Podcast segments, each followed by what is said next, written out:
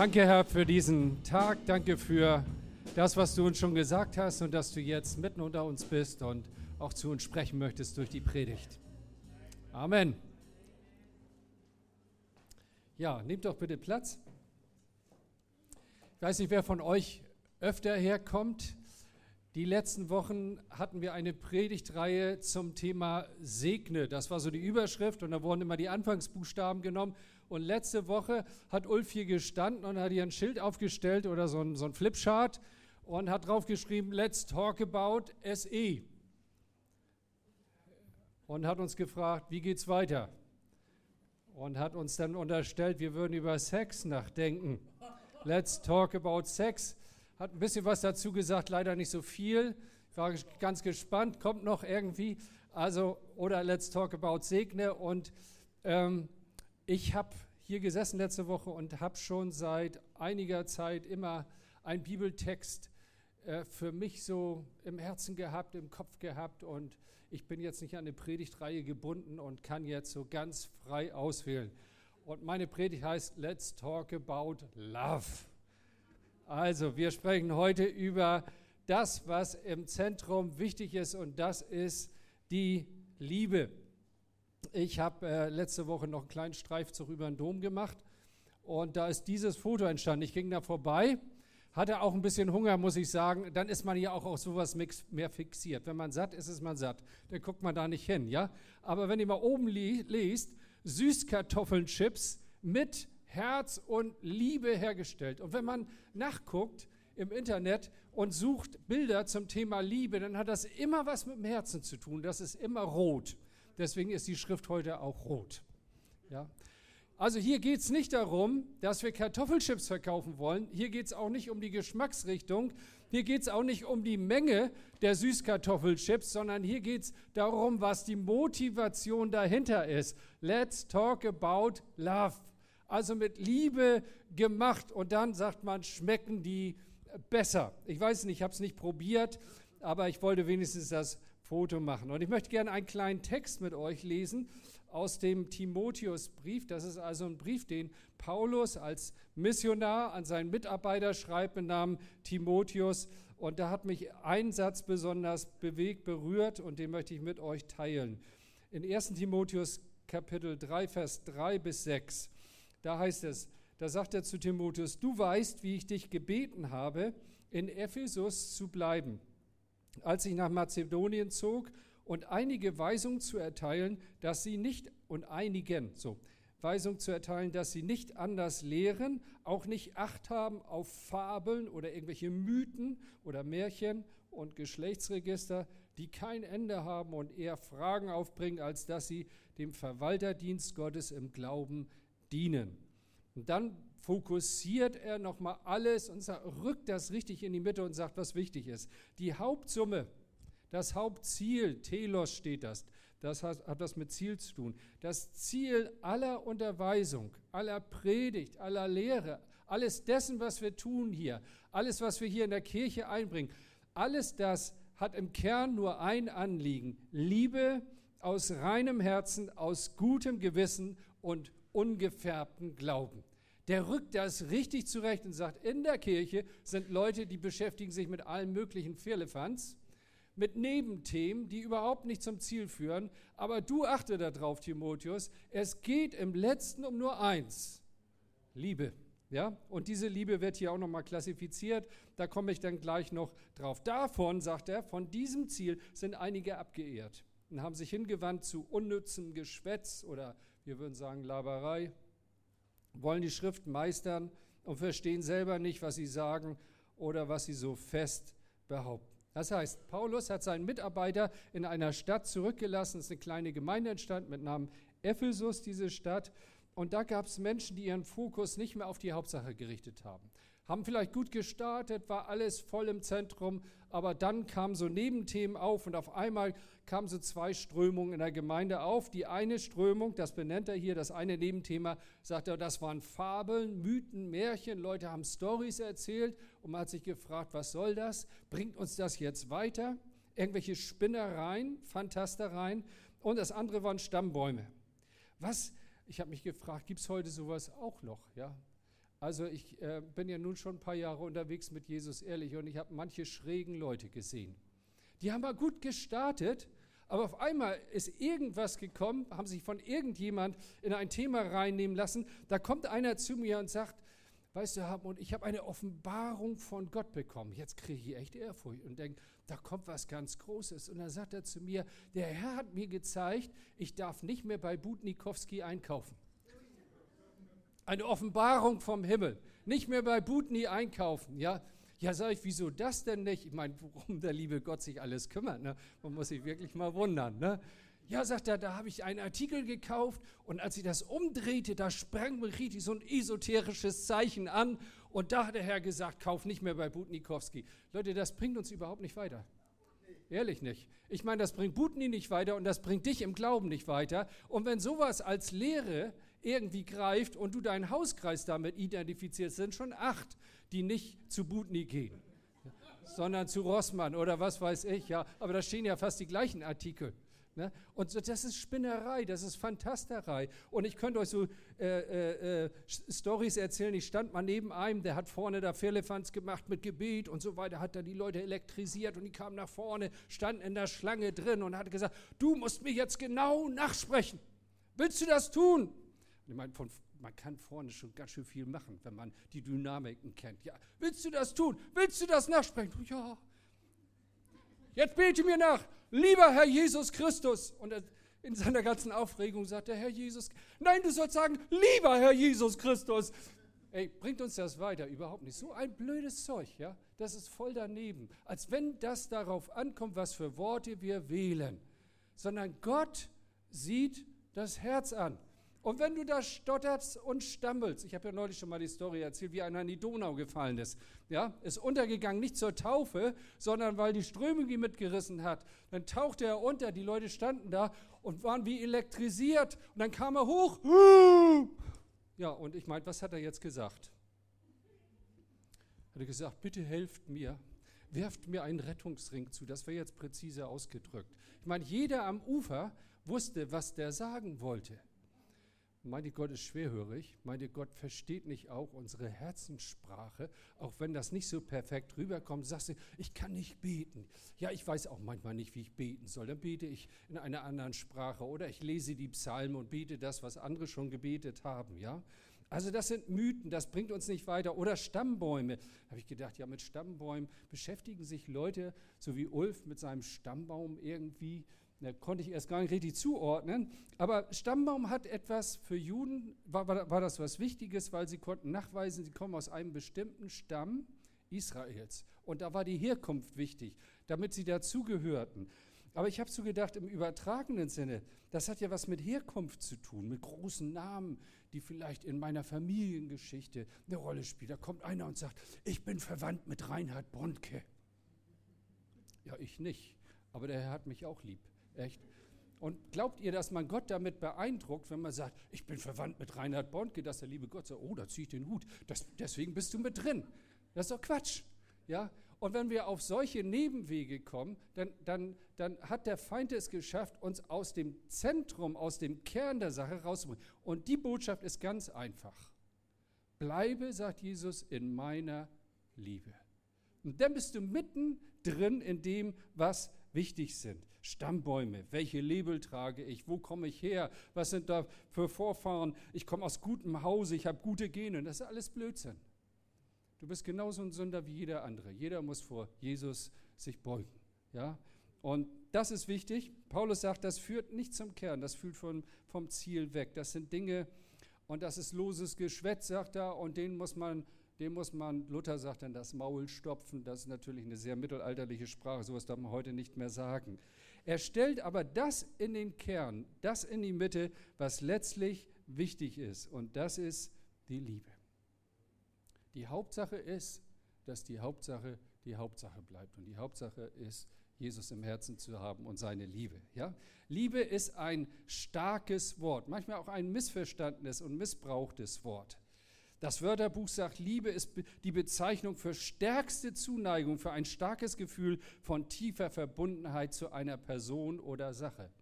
Ich habe so nachgedacht, man kann ja alles Mögliche lieben. Ja? Also man kann Menschen lieben, also Lebewesen, manche lieben auch ihre Katze. Habe ich nicht so viel Verständnis für, echt. Also wenn man das so, dann werden die angezogen wie Kinder und dann geschmust. Und beim Hund ist noch schlimmer, finde ich. Der kommt dann richtig mit so einer Schlapperschnauze und dem ganzen Schleim. Und was einige finden das ganz toll. Die lieb, ich liebe meinen Hund. Ich liebe meinen Vogel. Also darfst du gerne, aber das ist nicht die Liebe, von der Paulus hier spricht. Ne? Das ist so eine Zuneigung, würde ich sagen. Manche lieben Institutionen ich liebe meine Firma. I love my church, sagen wir auch. Also ich liebe meine Gemeinde, ist ja auch also eine Einrichtung. Manche lieben auch das Finanzamt, weil sie Geld wiederbekommen haben und so weiter. Aber das hält dann meistens nicht lange. Andere lieben Dinge. Ich liebe meinen Teddy. Meine Tochter hatte immer so ein, was war das denn für ein Vieh irgendwie? Also wirklich völlig runtergekommen. Fritzi. Fritzi, so ein ich überlege gerade, was das war. Also ich, und wir sind einkaufen gefahren, da war die noch klein, ne, einkaufen gefahren und unter irgendeinem Gemüsestand hat sie Fritzi vergessen. Wir saßen im Auto, zwei Kinder, ein Sohn, eine Tochter, ja. Die hat einen Rabatz gemacht. Fritzi ist weg, Fritzi ist weg. I love my Fritzi. Ja, so. Der Bruder war total genervt davon. ja, also man, man, man liebt irgendwie Gegenstände. Und wenn ich mit ihr auf den Dom gehe und so, dann müssen wir da mit diesen Greifarmen immer so lange spielen, bis sie da irgendein so Teddy rausgezogen hat oder so. Oh, das ist so schön, Papa. Ja, also das, das ist irgendwie auch eine, eine Möglichkeit zu lieben. Manche lieben auch Ideen in Büchern oder die Idee von einer dieselfreien Welt. Ja, deswegen sperren wir ja jetzt bestimmte Straßen. Oder ich liebe meinen Job, ich liebe den Sport, ich liebe, was weiß ich. Also alles Mögliche kann man lieben. Und man fragt sich dann, was ist eigentlich Liebe? Könnt ihr das erklären? Da gibt es einen Cartoon von Kelvin und Hobbes. Ich weiß nicht, ob ihr das mal äh, äh, gehört habt, gelesen habt. Der ist ein bisschen klein, aber ich übersetze ihn euch mal und lese euch das mal vor. Ein kleiner Junge namens Kelvin hat einen großen Stofftiger namens Hobbes den er für lebendig hält. Mit dem spricht er. Eines Tages gehen die beiden draußen im Schnee spazieren und Kelvin fragt Hobbes, wie ist das eigentlich, wenn man sich verliebt? Hobbes bleibt stehen, richtet den Blick in die Ferne, streicht sich übers Kinn äh, und sagt, nun, nehmen wir an, das Objekt deiner Zuneigung geht vorbei. Ja, sagt Kelvin und blickt erwartungsvoll auf seinen Freund. Erst fällt dein Herz in den Bauch hinab und zerschmettert deine Eingeweide, sagt Hobbes und veranschaulicht seine Schilderung mit eindrucksvollen Gesten. Durch die ganze Feuchtigkeit fängst du an, ausgiebig zu schwitzen. Er wischt sich über die Stirn. Die Kondensation führt zu Kurzschlüssen im Gehirn und dir wird ganz schwindelig. Wenn dein Gehirn dann ganz durchbrennt, löst sich dein Mund und du brabbelst wie ein Schwachsinniger, bis sie weg ist. Das ist Liebe, fragt Kelvin sichtlich schockiert. Medizinisch gesprochen, betont Hobbes, noch ganz mitgenommen von seiner Schilderung. Darauf Kelvin, Junge, das ist mir auch schon mal passiert, aber ich dachte, es wären die Masern. Und ich fand das richtig süß und nett, jetzt mal so ein bisschen illustriert. Was ist Liebe? Die Bibel sagt, Liebe ist stark. Liebe ist stark wie der Tod. Der Tod ist etwas Unüberwindliches. Ja? Ähm, und so stark kann die Liebe sein. Und im Alten Testament gibt es insgesamt acht verschiedene Worte, die für Liebe benutzt werden, zum Beispiel wie lieben, Mitleid haben, mitfühlen oder Verlangen haben oder sich erbarmen, barmherzig sein mit jemandem. Das ist ein ganzes Spektrum eigentlich von solchen ähm, gefühlsbezogenen äh, Worten. Im Neuen Testament wird diese Wortgruppe Liebe, Lieben, Geliebt 320 Mal verwendet. Das ist nicht ein Nebenbegriff, sondern ein Hauptbegriff in der Bibel. Ja? Und allein Paulus verwendet ihn 60 Mal und Johannes, der Apostel der Liebe, der mit Jesus unterwegs war, allein 106 Mal, also das ist ja ein Drittel etwa, finden wir das bei Johannes. Das ist eins seiner Lieblingsworte. Worauf kommt es an? Auf die Liebe. Wenn du Johannes fragst und mit ihm zum Essen gehst und ihn ausfragst, dann wird er immer sagen, der Herr liebt dich und du liebst ihn und das ist wichtig und das ist im Zentrum. In der damaligen Welt, also in der Antike, als das Neue Testament entstanden ist, gab es vier verschiedene Worte, die wir heute mit Liebe übersetzen. Und die will ich mal so ganz kurz euch nochmal vor Augen führen. Das erste Wort, was verwendet war, war das Wort Eros. Das ist uns ja auch bekannt, erotisch, ja, oder das kommt im Neuen Testament nicht vor, sondern das beschreibt aber einfach diese körperliche Nähe, dieses sich vereinigen, dieses miteinander ins Bett gehen, sexuelle Leidenschaft, dafür wird dieses Wort verwendet. Wie gesagt, kommt im Neuen Testament interessanterweise nicht vor. Das andere Wort für Liebe ist das Wort Philia. Das kommt zum Beispiel Johannes 21, 15 vor. Da fragt Jesus Petrus, Petrus, hast du mich lieb? Und da benutzt er nicht dieses Wort Philia, sondern er benutzt das Wort Agape. Da komme ich gleich noch drauf. Petrus, hast du mich Agape? Und Petrus antwortet, Herr, du weißt, dass ich dich Philia. Also der antwortet auf einer anderen Ebene, ich mag dich einfach, ja. Filia heißt, ich bin herzlich verbunden mit Menschen. Deswegen so dieses Bild fand ich auch ganz gut, wenn wir hier uns treffen und wir kennen uns so und dann nehmen wir uns den Arm, das, das ist Ausdruck von Freundschaft, das ist Ausdruck von Sympathie, ist aber nicht diese Liebe, von der hier die Rede ist. Dann gibt es einen dritten Begriff, der heißt Storge, der be, äh, beschreibt so den Zusammenhalt von Menschen in einer Familie, familiäre Liebe. Ich liebe meine Frau. Ich liebe meine Kinder. Das ist ein ganz wichtiger Bestandteil von meinem Herzen. Eltern lieben ihre Kinder, manchmal auch nicht, aber wenn es denn normal läuft, schon. I love my family. Ja? Und der vierte Begriff ist Agape. Agape ist eine Liebe, die ganz anderer Qualität ist. Sie ist nämlich bedingungslos. Sie wartet nicht auf Vorleistung. Sie hat auch nichts mit Sympathie zu tun. Also wenn du jemanden cool findest, dann verbringt man gern Zeit mit dem. Aber wenn jemand blöd ist, wenn jemand richtig sich daneben benimmt, wenn jemand wirklich äh, andere verletzt, dann wollen wir mit den Leuten nichts zu tun haben. Aber die Agape-Liebe, wenn die da ist, die liebt weiter die ist im Herzen eingepflanzt. Sie ist uneigennützig. Sie liebt nicht nur den, der liebenswert ist, sondern auch das Nicht-Liebenswerte. Sie liebt, wenn der andere mir auf die Wange schlägt, sagt Jesus, soll ich auch die andere Seite hinhalten. Das ist ja schizophren. Warum macht man das?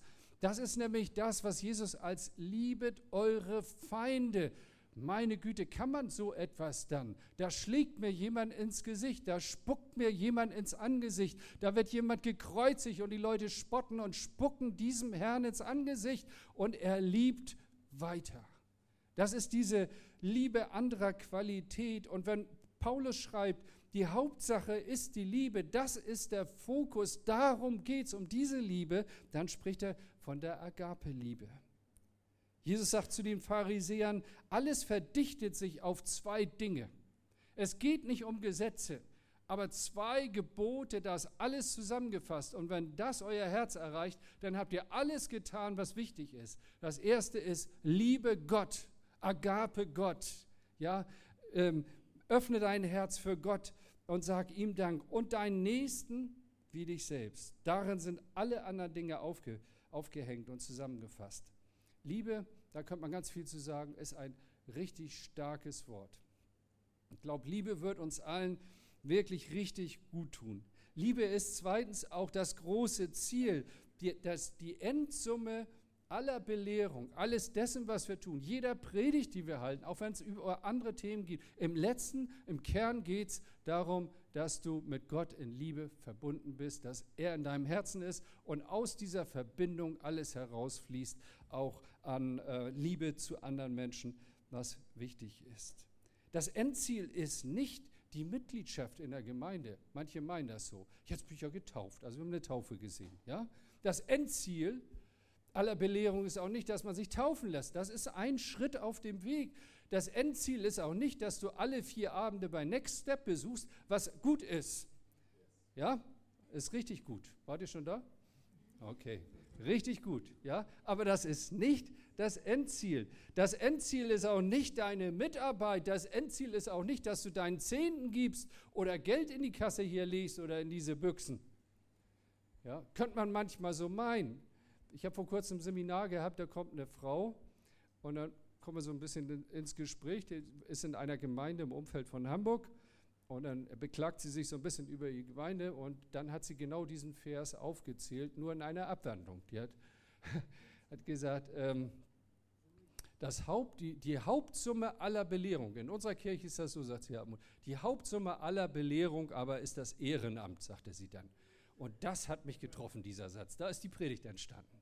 Dann habe ich das nachgeguckt und habe gedacht, die Hauptsumme aller Belehrung ist nicht das Ehrenamt, dass ihr hier mitmacht, dass ihr dabei seid. Das ist alles Ausdruck davon. Die Hauptsumme aller Dinge, dessen, was Ulf macht und sagt und was wir hier arbeiten und was wir tun und unsere Einzelnen, ist, dass die Liebe Gottes in deinem Herzen ist und du dabei bleibst. Bleibet in meiner Liebe, sagt Jesus. Und das heißt einfach, ja, wie macht man das? Lass dich weiter vom Herrn liebhaben. Und nicht nur zu deiner Bekehrung und nicht nur zu deiner Taufe und nicht nur, wenn du meinst, jetzt habe ich gerade was gut für den Herrn gemacht. Es geht um die Liebe im Kern. Ja? Es ist wichtig, bin ich in dieser Liebe von Jesus geblieben, gewachsen und tiefer geworden. Und ich bin jetzt ja, vielleicht so 40 Jahre Christ oder schon drüber. 40 Jahre, Leute, so alt seid ihr noch nicht mal. So lange bin ich schon mit Jesus unterwegs. Und wenn ich denke, wie das angefangen hat, ich habe null Schimmer davon gehabt. Echt, ich habe ein einfaches Gebet gesprochen und dann ging es los. Aber eins kann ich euch sagen, bleibt dabei. Bleibt in der Liebe Gottes und es wird immer besser. Ja, es wird immer besser. Und wir haben ja den sogenannten Wachstumsweg. Ja, next step, wie wächst du? Was sind die Stufen? Und bei uns damals, also ich, ich wollte immer so nicht reden, bei uns damals und so. Dann denkt man, wenn man so anfängt, dann ist man alt geworden. Aber ich muss euch das doch mal sagen. Bei uns damals, als ich zum Glauben kam, da gab es drei Begriffe, das war der Wachstumsweg. Und da hat man gesagt, bekehrt, 3b, würden wir heute in der Elem sagen. Ja? 4K und 3G und 5T und ich weiß nicht was alles. Ähm, 3 B. Bekehrt ist das erste. Also muss, das ist der erste Step. Zweitens bewährt, also muss dann dabei bleiben, dich bewähren. Und das dritte ist begehrt.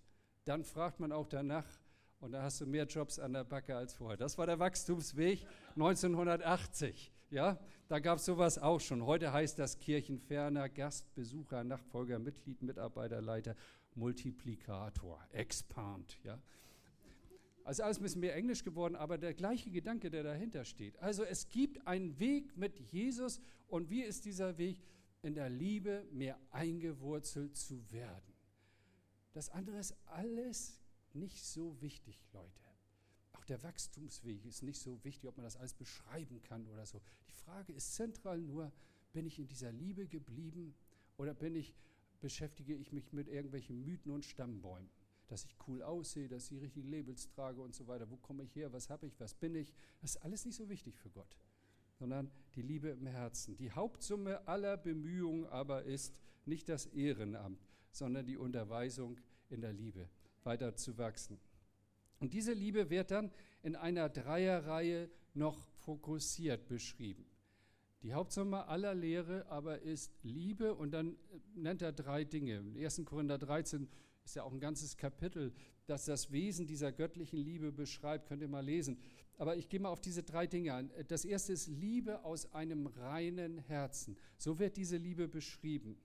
Und das Herz meint jetzt nicht die Pumpe hier. So meint er, ja, wie, wie, kann Gott da in dieser Pumpe drin sein? Da wird Blut durchgepumpt, ja. Hat noch niemand eine Seele darin nachgewiesen. Aber warum, warum, wenn wir Kartoffelchips verkaufen, malen wir da ein Herz dran? Dann, dann könnte man auch genauso gut eine Niere dahin malen oder? Oder einen Fuß und sagen, ja, so, mit viel Fuß gemacht. Habe ich noch nie gelesen. Sondern wir identifizieren das Zentrum unserer Persönlichkeit, da wo wir wollen, da wo wir denken, da wo wir fühlen, das identifizieren wir im Herzen, kann auch im Gehirn sein, ist mir auch egal, aber die Bibel spricht sehr viel vom Herzen, vom Zentrum, da wo unser Leben sich abspielt, da wo unsere Ideen also entstehen auch. Und das Herz ist auch das Zentrum des Widerstandes gegen Gott. Das muss man einfach wissen, das entsteht im Herzen. Ich will nicht, dass Jesus mein Herr ist. Ich will nicht, dass Gott in meinem Leben was zu sagen hat. Ja? Gott sagt, ich will und der Mensch sagt, ich will nicht. Das ist die Menschheitsgeschichte. Da können wir uns auch einsetzen. Das Herz ist voll von unmöglichen Dingen, die wir manchmal gar nicht selber ergründen können. Voller Finsternis, sagt die Bibel, von irgendwelchen Hintergründen. Manchmal verstehen wir uns ja selber nicht. Ganz dunkle Motive. Was steuert mich da eigentlich? Wenn Jesus mit seiner Liebe in unser Herz kommt, dann reinigt er es. Liebe aus reinem Herzen. Das ist der Anfang. Und niemand kann sein Herz selber reinigen. Du kannst jetzt nicht nach Hause gehen und sagen, ach ja, das leuchtet mir eigentlich ein, was der Knorr sagt. Das will ich jetzt mal ab heute tun. Kannst mal gucken, wie lange das dauert. Spätestens, wenn morgen äh, Gott dir einen blöden Arbeitskollegen über den Weg schickt, der dich irgendwie anmacht, dann ist das mit deiner Sympathie vorbei. Ich sag's dir das. Und dann kannst du dir viel vornehmen. Aber wenn die Liebe Gottes in meinem Herzen ist, dann kann ich sowas überwinden. Ja? Das ist eben eine Liebe aus reinem Herzen. David betet, Gott schaffe in mir ein reines Herz. Er war König, er hatte alle Macht in der Hand, aber er hat gemerkt, da ist etwas in ihm, das braucht Erlösung. Das braucht Liebe. Aus reinem Herzen, das man ohne Hintergedanken oder falsche Beimischung. Das Bild, das da verwendet wird, ist Getreide, das vom Spreu getrennt wird. Also das Gute und das Schlechte wird getrennt. Es wird aussortiert, es wird ausgefegt aus dem Herzen. Gott muss unseren Kern reinigen. Das können wir nicht selber tun. Und dann wird erst unser Herz fähig zu dieser Agape-Liebe, wenn Gott sie selber da reinfüllt. Liebe aus gutem Gewissen heißt es dann. Das gute Gewissen ist nämlich Ergebnis dieser Reinigung. Und manche haben sich Gedanken gemacht über das Gewissen. Ich möchte nur zwei Funktionen nennen. Das Gewissen ist einmal wie so ein Tachometer. Wenn wir im Auto fahren ja, und fahren da auf der Straße und geben Gas und ich fahre mit 80 da längs. Ich bin heute Morgen vom Alzertal gekommen, Bramfeld durchgeführt. Das ist so eine Blitzersäule. Ich weiß das natürlich, weil ich ständig da längs war. Ich habe es auch schon vergessen, ehrlich gesagt. Aber ich war nicht so schnell. Ich bin nicht geblitzt worden. Aber vor mir oder neben mir, hinter mir war einer, der hatte ein, ein ausländisches Kennzeichen und dann links und rechts vorbei und so. Und ich dachte, na mal sehen. Ich muss zugeben, ich war ein bisschen schadenfroh da. Pling! Ja, okay. Dumm gelaufen. An der nächsten Ampel stand er wieder vor mir. Also hat überhaupt nichts gewonnen. Ja? Aber der Tacho hätte da drauf geguckt, der fährt 80, dann und entschieden, ich gehe runter vom Gas, dann ist das so wie mit dem Gewissen. Das Gewissen sagt dir, tu es nicht. Aber es entscheidet nicht für dich. Es zeigt dir nur an, okay, du bist zu schnell unterwegs, du bist in der falschen Richtung unterwegs. Du musst da das anpassen. Es trifft aber keine Entscheidung. Das Zweite, das Gewissen ist wie ein Schiedsrichter. Ein Schiedsrichter kennt die Regeln und wenn irgendwas nicht nach den Regeln läuft, fängt er an zu pfeifen. Und dann wacht das Gewissen auf und dann merken wir, oh, wir haben Gewissensbisse, wie man so schön sagt. Ja? David sagt, als es mich stach in meine Nieren, da habe ich mal jemand gehört, der sagte, der hatte eine Nierenkrankheit oder Nierensteine gehabt. Nee, bei den Juden war das so früher, dass das Gewissen in den Nieren verortet war. Und er sagt damit, als mein Gewissen mich ermahnt hat, ja, dass, ähm, dass, dass ich zu schnell unterwegs bin oder dass ich etwas getan habe, was nicht in Ordnung ist, ähm, da fing es an anzuschlagen und zu pfeifen. Wer ein gutes Gewissen hat, der hat Frieden in seinem Herzen. Und das dritte ist Liebe aus ungefärbten, ungeheuchelten Glauben. Liebe muss den eigenen Glauben nicht zur Schau stellen. Liebe braucht keine Maske. Ungeheuchelt. Geheuchelt ist, ich tue so als ob, ja, und alle denken ganz toll. Aber wenn die Liebe Gottes in unserem Herzen ist, dann fallen auch die Masken weg. Dann führt das zu mehr Aufrichtigkeit, die unser Leben auch durchzieht. Liebe aus reinem Herzen, aus gutem Gewissen, aus ungeheucheltem Glauben. Und nun verstehen wir auch, warum Paulus sagt, verliere die Liebe nicht aus dem Augen. Alles Wissen, Glauben und Lehren ist, ähm, das nicht auf die Liebe als Ziel ausgerichtet ist, führt auf Abwege. Und das dritte, Liebe ist auch eine Macht, die alles verändern kann. Wenn unsere Welt was braucht, Leute, dann ist das nicht mehr Waffen so wie Trump meint, ja, wenn man alle bewaffnet, dann ging es besser. Ich habe gelesen, dass in Hamburg viel mehr Waffenscheine im letzten Jahr äh, beantragt worden sind als jemals zuvor. Ja, so, ähm, und Leute decken sich ein und ja, meint ihr, dass davon die Welt sich verändert zum Guten? Ich glaube das nicht. Aber ich glaube, wenn, wenn Gottes Liebe in unser Herz kommt, dann ist unser ganzer Einflussradius, der ist davon irgendwie mit beeinflusst. Liebe ist das, was wir echt brauchen und was wir auch eigentlich suchen. 2002 gab es den Amoklauf von Erfurt. Könnt ihr euch erinnern? Der Schüler Robert Steinhäuser erschoss 16 Menschen, zwei Schüler, zwölf Lehrer, eine Sekretärin und einen Polizisten. Anschließend richtete sich der Todesschütze selbst. Der Wahnsinn dauerte keine 20 Minuten. Und ich weiß, dass ich damals vom Fernseher gesessen habe, mir das angeguckt und da haben sie eine Mutter interviewt, die betroffen war und ihr, ihr, ihre Tochter verloren hat. Und sie schrie in das Mikrofon und sagte, die jungen Menschen brauchen kein neues Handy, sagte sie, brauchen Liebe. Eine Frau, die wahrscheinlich gar nicht in Kontakt mit Gott war, aber die so tief von dieser Wahrheit ergriffen war. Leute, mehr Konsum verändert diese Welt nicht. Noch mehr kaufen, noch mehr haben, verändert diese Welt nicht. Aber wenn diese göttliche Liebe in unser Herz kommt, dann dreht das alles um. Es gibt eine Geschichte in einem Schulbuch, die heißt, wer zieht dem Wanderer die Jacke aus? Weiß nicht, ob ihr das mal gesehen habt. Und der Sturm und die Sonne haben eine Wette geschlossen. Ich ziehe dem Wanderer die Jacke aus, ja. Und der Sturm fing an und fing an zu pusten, boah, und hat geblasen und alles mitgenommen. Und alles, was passiert ist, war, dass diese Person sich noch mehr eingemummelt hat noch mehr die Jacke geschlossen hat, noch mehr Kapuze auf, Schal hochgezogen. Wie eingeknöpft sind manche Menschen, weil der Sturm ihnen ins Gesicht geblasen, weil Familie kaputt war, weil der Vater gegangen ist und man vaterlos aufwächst, weil irgendeiner mich missbraucht hat und angetatscht hat. Was auch immer die Thematik ist, das hat uns noch mehr verschlossen. Und dann kommt die Sonne, der Liebe Gottes und fängt an zu scheinen. Und was passiert, wenn die Sonne der Hamburger bleibt stehen an der Ampel. Er macht die Augen zu und er schaut in die Sonne und er öffnet die Jacke. Meine Frau sagt immer, du bist ein richtiger Hamburger. Wenn die ersten Sonnenstrahlen rauskommen, ich bleibe stehen und ich gucke in die Sonne. Es ist ja letzten Sommer genial gewesen, aber das haben wir ja nun nicht jedes Jahr. Und wenn dann mal die Sonne, ja, dann sind wir froh und dann sind die Cafés voll und wir freuen uns alle. Und das ist vergleichbar mit der Liebe Gottes.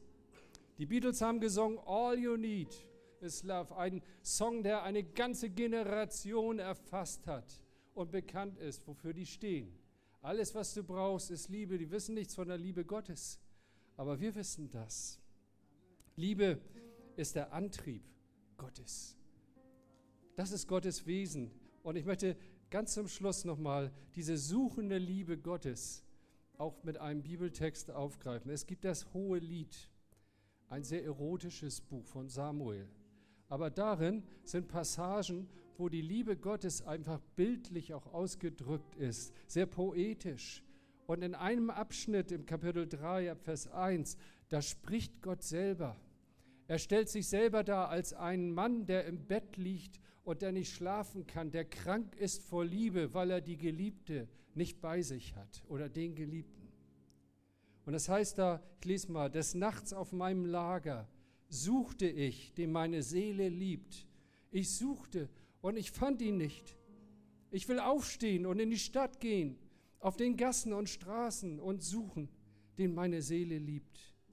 Ich suchte, aber ich fand ihn nicht. Es fanden mich die Wächter, die in der Stadt umhergingen, und er fragt, habt ihr nicht gesehen, den meine Seele liebt? Auch sie konnten nicht antworten. Und dann heißt es, als ich ein wenig an diesen Wächtern vorüber war, da fand ich, den meine Seele liebt. Ich hielt ihn und ließ ihn nicht los, bis ich ihn brachte in meine Mutters Haus, in die Kammer derer, die mich geboren hat. Das ist das Bild. Gott liegt liebeskrank auf seinem Bett und sagt, ich habe den Menschen verloren. Der, der bei mir sein soll, der ist nicht bei mir. Und es hält ihn nicht im Bett. Er steht auf und er sagt, ich will durch diese Stadt gehen.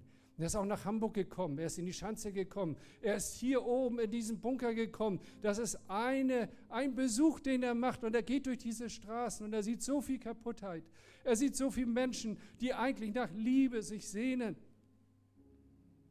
Und dann findet er und er sagt, ich halte ihn fest. Ich bringe ihn wieder zurück in die Gemeinschaft mit dem Vater. Da, wo du eigentlich hingehörst. Du sollst nah bei Gott sein. Und ich bin so dankbar, dass es einen Tag in meinem Leben gab, wo Gott auch in meine Straße gekommen ist. Wodurch? Durch andere Menschen. Durch so einen Hartmut Knorr wie heute kommt Gott zu dir und sagt, ich suche dich. Ich möchte dich gern wieder dahin bringen, wo du diese Erfüllung erlebst, wo du eigentlich hingehörst. Und erst dann legt Gott sich hin und schläft, Leute. Ja, das lässt ihn nicht los. Das treibt ihn. Und alles, was wir hier tun, der ganze Aufwand, dieses Mieten der Location, das Aufbauen und Abbauen, die ganzen Mitarbeiter, die hier dabei sind, wir sind nur getrieben von einem Gedanken, dass dich Gottes Liebe erreicht und dich dahin bringt, wo du sein sollst. Die Hauptsumme aber aller Dinge ist die Liebe aus reinem Herzen, aus gutem Gewissen und aus einem ungeheuchelten Glauben. Leute, wir wollen uns nicht mit irgendwelchen Scheiß beschäftigen, sondern wir wollen darüber nachdenken. Vielleicht hat Gott dein Herz heute angesprochen. So ist mir gegangen. 6. Januar 1980, ich saß in so einem Gottesdienst, hatte keine Ahnung, fand mich richtig cool. Und da stand da so ein Pfaffe vorne, würde ich heute sagen, ein lieber Bruder und hat über die Liebe Gottes gesprochen. Der kannte mich gar nicht, aber der hat so in mein Herz gesprochen. Das hat mich gepackt. Ich saß da und ich dachte, Gott, wenn es dich wirklich gibt, dann will ich das auch. Das, was ich bisher erlebt habe, das war so schräg. Das war so viel von Verletzung geprägt. Ich brauche deine Liebe in meinem Herzen. Und so habe ich gebetet und die Liebe Gottes kam in mein Herz. Jetzt bin ich schon 40 Jahre dabei. Oder 38, das ist auch okay. Aber ich mache auch die 40. Und vielleicht sind Leute da, die irgendwann mal eine Entscheidung getroffen haben, ich will mit Jesus leben und dann ist irgendwie kalt geworden und ein bisschen abgekommen und so weiter. Komm heute zurück in diesen Bereich der Liebe. Und der Herr bringt dich ans Ziel, ganz bestimmt. Gott segne dich. Lass uns beten. Du bist gut, Herr. Du bist gut, Herr. Oh, du bist gut. Gut. Oh, du bist gut. Gut. Oh, komm, lass uns das singen. Lass uns unser Herz öffnen. Wie ein Gebet, wie ein Gebet.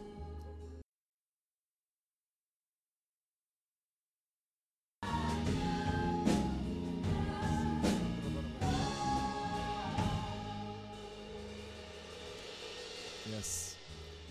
Hey, ich glaube, die Botschaft war ziemlich eindeutig.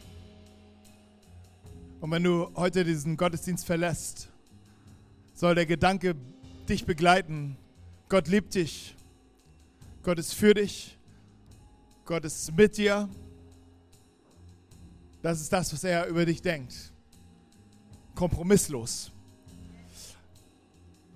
Ich habe eben einen, Gedanke gehabt und ich glaube, der Gedanke ist von Gott. Und deshalb möchte ich, es war ein Impuls. Und es ist ein besonderes Gebet, was ich, wo, in das ich dich jetzt mit reinnehmen möchte. Und vielleicht gilt es für einige von euch. Wir haben die Geschichte mit den zwei Mänteln der Sturm und die Sonne. Und wir merken, wenn die Liebe Gottes in unser Leben kommt, fangen wir an, unsere Lasten abzulegen, unser Herz zu öffnen. Und die Heilung Gottes kommt hinein, Vergebung Gottes kommt hinein, Wiederherstellung Gottes kommt hinein. Und jetzt habe ich gesehen, in so einem inneren Auge, du hast deine Jacke weggelegt. Und du stehst eigentlich frei und gewollt und geliebt vor Gott. Aber das Leben, auch als Christ, als jemand, der an, an Gott glaubt, ist nicht Friede, Freude, Eierkuchen und Wolke 7. Manchmal ist es sogar tougher als vorher, weil es keine Masken gibt. Und vielleicht sind Dinge passiert, die haben dich durcheinander gebracht und du bist de deiner Jacke näher gekommen. Diese Jacke, mit der du dich zugeknüpft hast, der du dich versteckt hast. Und ich habe gesehen, dass einige von euch die Jacke angezogen haben. Eigentlich hast du sie abgelegt. Aber ich habe gesehen, du hast sie angezogen und du bist ein bisschen aus dieser Liebe herausgegangen. Und du hast sie ein bisschen wieder verstärkt und du weißt, eigentlich ist Gott in deinem Herzen. Eigentlich weißt du, dass Gott dich liebt. Das ist keine neue Message für dich gewesen. Und du wunderst dich, warum erreicht mich diese Liebe nicht mehr? Und ich habe gesehen, du hast die Jacke angezogen. Und jetzt steht Gott vor dir und spricht zu dir und flüstert dir zu. Er bietet dir an, die Jacke zu nehmen, wie ein Gentleman. Er bietet sie dir an, dir abzunehmen.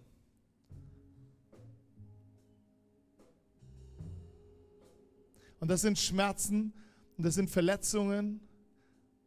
Das sind auch Dinge, die du getan hast, die du selber nicht verstanden hast, warum du sie getan hast. Du weißt, es war nicht richtig. Aber da ist viel Scham. Und denkst, das wäre ich, Hauptsache hoffentlich sieht das keiner und merkt das keiner. Und Jesus möchte dich frei machen und möchte dir begegnen. Und er begegnet dich nicht, dir nicht mit Gericht. Er begegnet dir nicht mit Verdammnis. Er begegnet dir nicht mit, du hast keine Chance, du hast versagt. Er begegnet dir mit seiner Liebe. Das ist dasselbe, er ändert sich nicht. Er ändert sich nicht. Und ich weiß, es ist herausfordernd, ins Licht zu gehen und die Jacke auszulegen, wieder, wieder abzulegen. Ey, aber es ist eine Chance, es ist so eine große Chance, in das, das wieder hineinzutreten. Ich höre, wie Jesus dir zuflüstert, komm, komm zurück an mein Herz. Ich weiß, du bist da, du bist immer da, aber komm zurück an mein Herz. Du bist da, du bist immer da, aber komm zurück an mein Herz. Hey, unser Gebetsteam ist hier gleich hier vorne und ich möchte dich auch ermutigen, also jeden von euch, der Gebet braucht, ist eingeladen, zum Gebet nach vorne zu kommen. Aber wenn dich das trifft, wenn das Bild auf dich zutrifft, dann möchte ich dich ermutigen, für dich beten zu lassen, dich segnen zu lassen, vielleicht ganz bewusst nach vorne zu treten und sagen, in dem Moment, ich ziehe meine Jacke aus. Vater, ich bete, dass du unser Herzen wieder nah zu dir holst. Danke, Vater, für dein Wort. Danke für deine Liebe. Danke für deine Gnade. Und sie gilt nicht nur einmal, wenn wir zu dir kommen, vielleicht zum ersten Mal, sondern sie gilt jeden Tag, jeden Tag und jeden Tag und jeden Tag. Und du siehst unser, du siehst es, wie wir, wie wir versuchen, unsere, unsere Jacke immer zu nehmen, wieder zu nehmen, weil wir denken, hey, das darf keiner sehen. Ich muss das schon längst gerafft haben. Ich bin da schon so lange dabei. Ich habe schon selber was ausgesprochen für andere. Und ich muss es doch selber schon gerafft haben. Und du ziehst die Jacke immer wieder an. Aber die Gnade, sie ist jeden Morgen neu. Und sie ruft dir zu, zieh sie ab, leg sie ab. Ich habe mehr für dich. Hey, Amen. Amen. Hey, liebes Gebetsteam, vielleicht kommt ihr schon nach vorne und wir steigen auch nochmal zusammen ganz bewusst in diesen Song, okay? Come on.